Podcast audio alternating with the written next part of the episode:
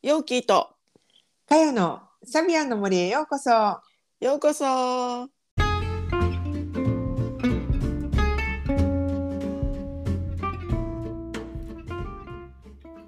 皆さんこんにちは。毎週日曜日にお届けしているサビアンの森ポッドキャスト。オーストラリアから先生術講師ヨーキーとかよがサビアンシンボルをもっと身近にをテーマに気づきやエピソードを語っています。それでは今週もサビアンの森をお楽しみください。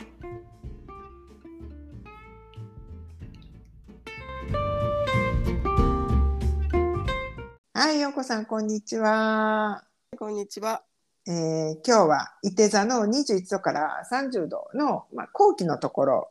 最後のとこやね。ね。うん。いや強なったとこやんもうな柔軟性を手に入れて、そうこの間の続きのな。うんうんそううん柔軟性を手手に入れてですねもう一番やっぱり強くなっていっているところでからスタートですよね。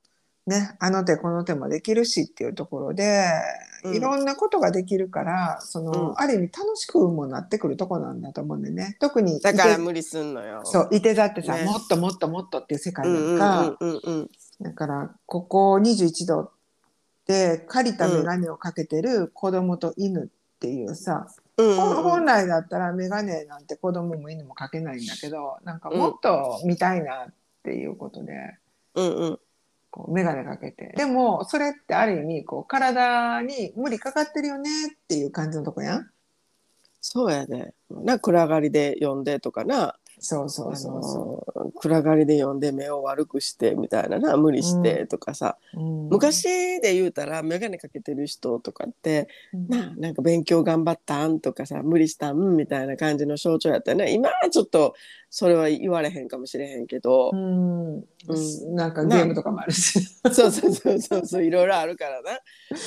一概に言われへんねんけど、うんでもななんか昔で言うたらそんな感じあるやんか。うんうんうん。うん、からうんまあなそう。うん、なんかここは本来のこう能力っていうものをなんていうのかな多少、まあ、それをささらにもっと高めていきたいと思うからこそ、少々体犠牲にしても目標達成していくっていう、うんうんうん。結構あのエキセントリックなところじゃない？ここいて座の。そうね。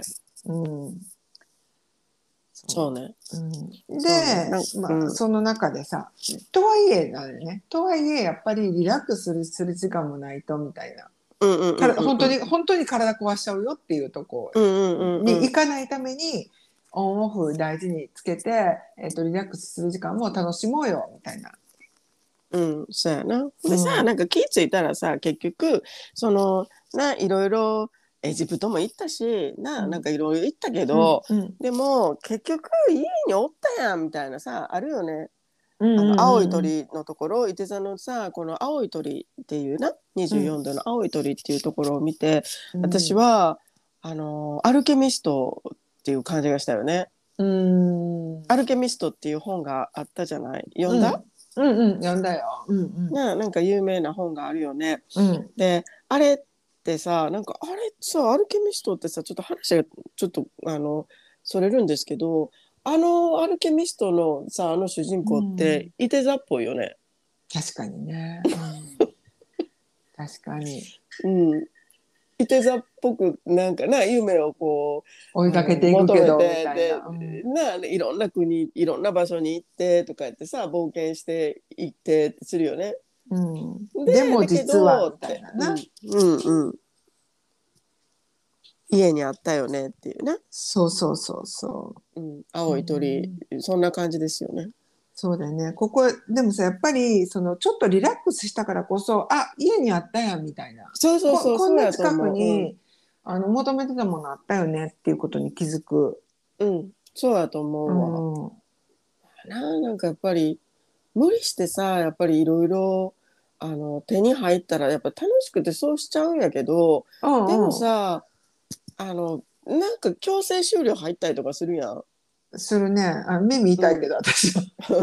そう強制終了とか入った時にうんやっとさこう見えてくるものっていうのがああるやある。うんうん。ん、うん、ここの青い鳥っていうのはもう本当にそういうこうなかうん。そんな感じなんやろうなと思うのね。なんか自分のこととかちょっとリラックスして、で、なこうやっていった先にあここに実はあったじゃないですか。っていうことで結局でもそれが言ってることって私たちが求めてるようなものっていうのは実は、あのまあ、大きいことではあるんだけど大きいことっていうのの種も結局日常生活にいつでもあって、うんうんうん、そんなかけ離れたことではないんよねっていうような意味合いもあるんだろうなと思うのね。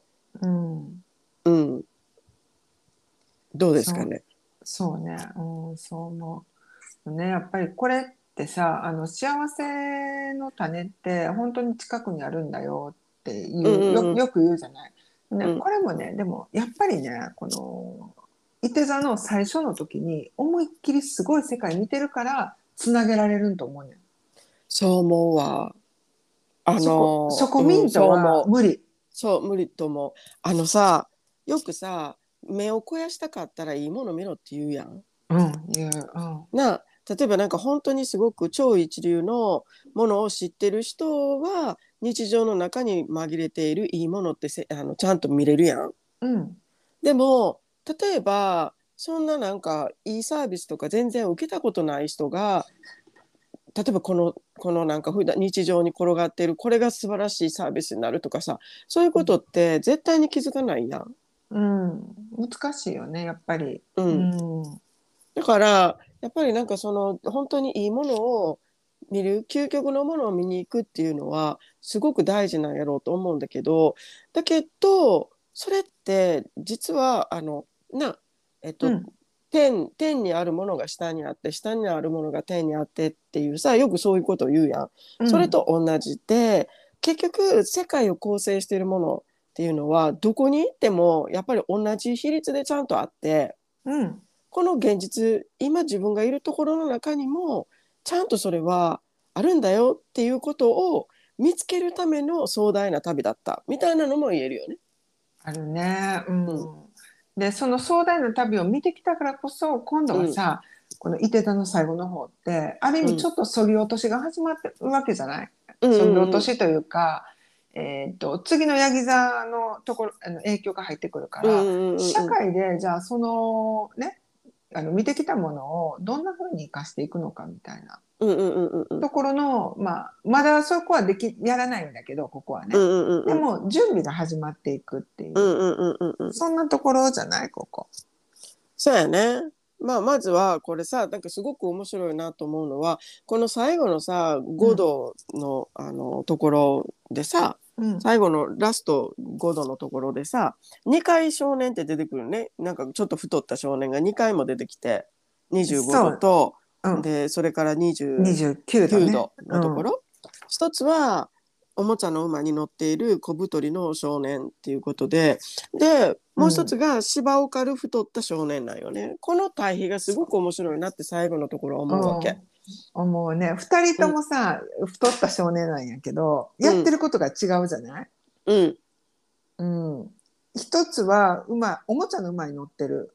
うんから、ある意味こう空想の世界で遊んでるみたいな。まだ、ね。おもちゃの世界でさ、なんか、ね、遊び心いっぱいで、その自分、自分豊かだな、楽しいなって言って、家の中で実際になんかそあのなんていうの持って帰ってきたものその伊手座の旅で持って帰ってきたその戦利品を膨らませてで、うん。こんななんかすごいものを手に入れただったりだとかこんなこともできるようになってでなんかこんなイメージっていうのも乗りこなせるようになったって言ってだからまだ家の中でそれを堪能してる感じよね豊かさをね。そうそうそうそう。でさ、一方29度は、今度うん。ちょっと家から外に出てさ、外の芝生かってるわけじゃない？うんうんうんうん。で、しかも、あの、お役に立ってるわけよな、家の。あのそうそうそうそう。そそれこそさ、親がさ、おもちゃで遊んでんと、片付けなさいじゃないかさ、うんうん。庭掃除しなさいみたいな感じでさ、うんちょっとお役に立ちますみたいな、あの、行動をしていってるところで。そうやね。ほんでな、うん。やっぱりなあの太ってた太ってたらな、うん。そうやってちょっとこうあの体が重いままだとフットワークもな軽くならないからっていうところで、その夢とかでいろいろこう膨らんでたものっていうのをある意味これちょっとこうダイエとしてるっていう感じもあるよね、うん。ここでね芝を借りながら、そう運動してるわけやから一応うん。動いて、うん。おおそうそう。肉そぎ落として全肉そぎ落として、うん。えーとまあ、社会でフットワーク軽くいけるように頑張ろうかみたいなとこだよね。うん、でうん。さあなんかこのまあ言ってみたらどっちもなある意味このえっ、と最後芝を飼ってるところっていうのも行動を実際に起こしていくっていうことで、これだけ聞くとまあ前前回の時のさ柔軟性っていうのな柔軟性を培っていくために、まあ、動いていくっていう話をしたやん。うんでこれと似てるやんって思うと思うのね多分。うんうんうんでもこれ全然実は違ってて。うんあの中間のところでやってたのっていうのはある意味この柔軟性をこうあの育てていくのにあれやり方はどうだろう？このやり方はどうだろうっていうことでいろいろ模索をして楽しんではいるんだけどうん。でただそれだけであってうんまだ形としてしっかりしたものとしてあのなんか確立してないんよねまだね。うんうんうん。でもここでやろうとしてることっていうのはもうそろそろヤギ座に向かうっていうのもあってで、うん。じゃあ実際に何を立てていくんですかっていうようなこと？うん実際に何を立てていくんですかっていうようなこととかをあのこれからやっていこうっていう形にしていこうっていうさその意気込みのまず最初の第一歩としてじゃあ芝刈っときましょうみたいな感じよね。うんうんうんうん。うん、その違いがあるよなとは思うん面白いね。こういうあの対比が見れるっていうのがサビアンシンボルの面白いとこやなと思うの。同じようなシンボルってい,、ないろんなサインでひょこひょこ出てくるじゃない、う。出てくるね。うん。うん、でも例えばその少年太った少年っていうことに対してもどんな風に捉えるのかとかさよくインディアンとかも出てくるじゃん、インディアンもよく出てくるね。中国人もよく出てくるしな。よく出てくる、うん、うん。でもそれぞれのサインのところで出てくる意味ってまだ微妙に違うかったりしてて、うんうんうんうんうんうん。それもそういうところでサインを、えっと、なんか比較していくっていうか見比べていくっていうのもすごく面白い、まあ、一つの要素だななんて思うのね。そうやね。うんほんでさ、これ、あの、まあ、サビアンっていうところでね、私たちはお話をしてるんだけれども、なんかここには今私たちってさ例えば先生術的にさあのちゃんとしっかり読んでいくときに見ていくさあのアスペクトだったりだとかそういう話って一切してないわけやん。そうね、うんうん。うん。ハウスとかアスペクトの話してないもんね。うん。だけどこれだけですごく十分見れるっていうかさ流れもわかるしで実際あの鑑定をしていったりとかする時とかもこのサビアンシンボルの流れだけ知ってたらだからそれで読めることってめっちゃいっぱいあると思わない？あると思う私も。あるよね。うん、すごい言い表してるよね。うん、うん、なんかサビアンが全てとは言わないよ。言わない言わんだけどない。もちろん言わない。それは違うからでも言わない。うん。でもこのサビアン自分が持ってる10点体のサビアンの流れを見ていくだけで、うん。あのすごく気づけるものとかあ私やっぱりこれが人生のテーマやったんやって気づけることとかあるし、うん、あるよね。うん、それはねあの陽子さんとさあの2回実はやったじゃない、うんうんうんうん。あのね、ご縁のある方にってねサビアンセッション個人でさせてもらったけど、その時も思ったよね。うん、やっぱりあるよねその人それぞれのテーマっていうのが。一つ二つじゃなくってやっぱり10点体とかもうちょっと関わってきたりとかすると浮かび上がってくる感じがあるよね。うん。で私今なんでそれを言うたかっていうとうん。私さ今ね1年間のあの新月のサビアンシンボルを出してそれでカレンダー作ってるのね。おーいいね。うん。うんうんでその新月例えばあのなんていうの？1月にある新月2月にある新月みたいなところを追っかけていってそれを、言ったらそこだけにフォーカスしていってるわけじゃない。なんかそのアスペクトを読んでとかっていうんじゃなくてもそこだけをある意味フォーカスして読んでいってるのんだけど並べていってるんだけど、うん。めっちゃ面白いなと思うの。この1年間っていうのをねうまくこう構成しているなっていう感じがするの流れを。うん。このでサビアンこが言い表してるなって。ああなるほどね。うん。えじゃあさそ例えばそこだけ見るだけでも1年のなんとなくの流れとかさ、うん。あとその来年のテーマってここやなみたいなことってなんか浮かび上がってくるのよね。浮かび上がってくるよね。なんか、うんやっぱりさ、まあ、その1年のさなんか最初の部分だけで言うとなんかめっちゃあのトントンってこう最初に来るのってもうめちゃくちゃ打ち破っていくところなのね。うんだからもう本当にこれからあのよ世界っていうのが大きく変わっていく前段階でやっぱりそれを今今の段階今の私たちっていうのとその未来の現実とかっていうのをちゃんとこう見ないといけないよねっていうショックを与えられる感じだったりだとか、なんかそういうのがやっぱり続いてるのね2回トントンと。うんうんうん。うん、ででそこからもう本当にあのなんかもう何を置いてもこうスタートしていくって本当に始まりだよっていうそこを得て初めてまた始まりみたいなところがさ出てきてとかさ、うん。うん、なんかねすごいよくできてるなとかも見てて。いやー宇宙ってすごいな宇宙ってすごい。本当に思偶然じゃないよね。ぐ、うん。まあ、偶然なんやろうけどもあの宇宙のその法則って完璧やなって偶然に並べて、ならまあ言ってみたら偶然といえば偶然かもしれない。その羅列って。う。でも、それがこんなに如実に語るんやみたいなのをなんかね一人でこうやってて震えたよね。すごいなーって。うん。それあれでしょ？カレンダーで私らに配ってくれるんでしょ？また。はい、配りますけど、そう、そうなんですよ。いや、でも本当な、なんかな、いやちょっと陽子さん言っといたらそれどうどうやって私らもらえるのか。あ、そうですね。はい そうですね。あんまりあのコマーシャルとかしないですけどあのそうでそうですね。うんうんまあ、えっ、と、えっ、と、そうですね。まあ、えっ、と、え言ったらあかんかった？いや、あかんことないねんけど、いや、全然あかんことないねんけど、どうし、どうやってって言われたら、どうやったらいいんやろうと思っちゃって。あのーまあ、ね、ホームページとかでは。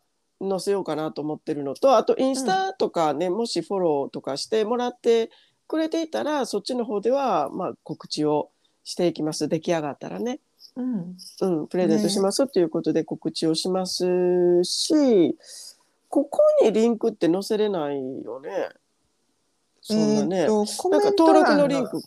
コメント欄のところには載せれるから、あうの、ん、の載せましょうか。これ、えっ、と、発表するときの、あの、コメント欄のところにね、ちょっと、あの、リンク載せとくんで、そうね。まあ、うんそれの時に、まあ、ちょっと、まあ、どこかでね、見てもらえたら、うんぜひ、あの、登録してもらったらいいかなと思います。結構おすすめ、本当におすすめなカレンダーに、あの、出来上がってきているので、まだ最後まで出来上がってない大詰めですけど、うん。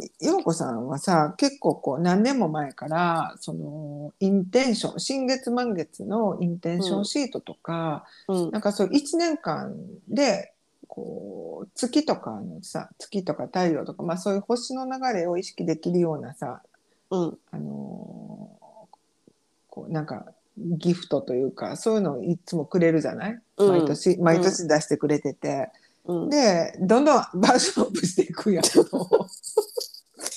そうもねう。これ無料で出していいですか？みたいなぐらいにバージョンアップしていくんだけどでも今年はまたさらにバージョンアップしてると私は予想しているのですごい楽しみ、はいしてます。うんしてますね。うん楽しみです。いやでもね、うん本当になんていうの？サビアンシンボルようできてるよねっていうところに本当に戻るんですけど、うんようできてると思うわ。これねあのねいやもうこれからも聞いてサビアンの森って感じよね。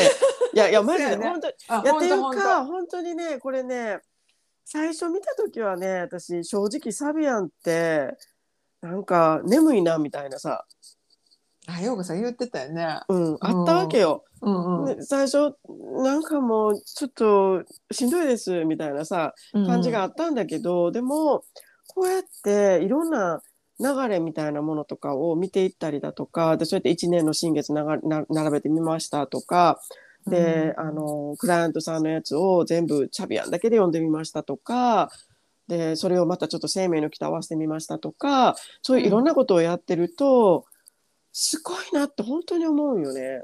うん。ねえで意外とさサビアンってこの言葉としてはとっつきにくいんだけどでもこれあのなんていうの？アスペクトとかうん。読むの難しいっていう人にとってはこのサビアンシンボルを読み解くしかもその10点体を並べてみたいなこととかを習得するだけでもすごい読める力がつくと思わない、あ、思う思う。本当に。うんうんねうんだ。からぜひちょっとそういうこととかもね今後、あのやっていってほしいですよね皆さんにね。そうね。私や,、うん、ねやっていってほしい。うん。私たちも、まあ、なんかそれが可能になるように、ね、なんか提供できるサービスとかっていうのは、ね、なんかここから派生してやっていけたらなとも思うし、ね、そうね。本当に。これはさ、まあ、このサビアの森のポッドキャストはさ、私たちが分かった上で、なんかそれを、まあ、ああだこうだっつって、なんとなくこう皆さんがイメージしやすいように、うん、こうお話ししてるけどみんながあのサビアンシンボルっていうものを逆にこうちょっとねもうちょっと細かくあの楽しめる？自分自身で楽しめるみたいなお手伝いできたらいいなって陽子さんとはずっとしゃべ話しててね、うん、うん、でそれはちょっと考えていきましょうっていう感じだね。意外と、意外とこの方が読みやすいっていう人いっぱいいると思うわ。うん、うん、なあ。そうね、うん、意外と、意外とやってしまえばこっちの方が実は簡単でしたみたいなさ、そうね、うん、人いっぱいいると思う。本当にいると思う。うんうんうんうんぜひっていう感じですね。ねねはい。やっていきましょうか。はい。はいまあ、というそそういう感じで、あの、まさにそんな話じゃない？私ら今言ったことも、こう、楽しいねって言ってやってきたけど、じゃあそれをさ、実際に、あの、皆さんに生かしてもらえるためにどうしたらいいんだろうみたいな。そうですよ、この話いて座のね、本当に最後の考え出すところを私たちもやってるわけですよ。夢を大きくね、楽しいよねって言って、こんなん何の役に立つんやろみたいなところを突き詰めて、ペラペラペラペラ喋ってきてますけど、みたいな感じやけど、でもそれを本当に実際に何かこう形にしてというかね、実際にうん皆さんに役立てる形にね落とし込めたらっていうところをねやっぱり考え出しているというのもなんかもうこのねいて座のこの、あのー後期とバッチリ合ってますよね。うん。うん。うんねはい、え。まあ、そんな感じで、あの、そうですね なんてし、なんて締めたらいいの？みたいな。いやまあまあとにかくでもねいて座さんっていうのはやっぱり本当に自分の夢っていうのを拡大していってで、うん。その夢っていうものを叶えていくための柔軟性っていうのをしっかりと習得をしてですね。で、最後はそれをやっぱりこう形にしていくもう自分だけが満足するっていうのだけじゃなくってお役に立てていくっていうところまでの準備をしていくっていう本当にある意味あの本当の意味でねこの世界っていうものを自分だけじゃなくって世界っていうものを拡大をさせていくその自分が自分の夢だけで拡大したんじゃなくてそれを今度は社会としてのあの夢を拡大していくお手伝いっていうところをしていくっていうところでやっぱりあの拡大っていうものがいて座っていうのはテーマなんだろうなって思うよね。うんで自分だけじゃなくて世界も拡大させていくんよいて座ってすごいよね。そうそうなんだよね。うん。ういやビジョンをってまあいて座が結構大きなテ,、テーマっていうかキーワードじゃない。うんうんうんうんで私なんか最近思うのはやっぱりビジョンってねあのなんていうのかな大きければ大きいほど、うんあのいろんな人がそこに巻き込まれていくいけい来てくれるんやなと思うのね。うんうんうんうんそうね。うん、でそれを見せてあげれるのがこのいて座力うんだと思うし、そうね。うん、他の天体にはあのサインにはないね。うんそうね。うん、だから自分だけとかじゃなくて、うんこう本当に次に社会に役立つっていうヤギ座が待ってるんだっていうところそこに飛び込んでいく、まあ、ちょうどこの最後っていう感じだよね。そうね。うん、はい。はい。まあ、伊手座さんそんな感じで、はい、ね。やってきましたけれども、次はいよいよヤギ座さんでございます。ヤギ座でございますよ。はい、じゃあヤギ座に突入しましょうか。はい。はい。ありがとうよこさん。はい。じゃね。はい。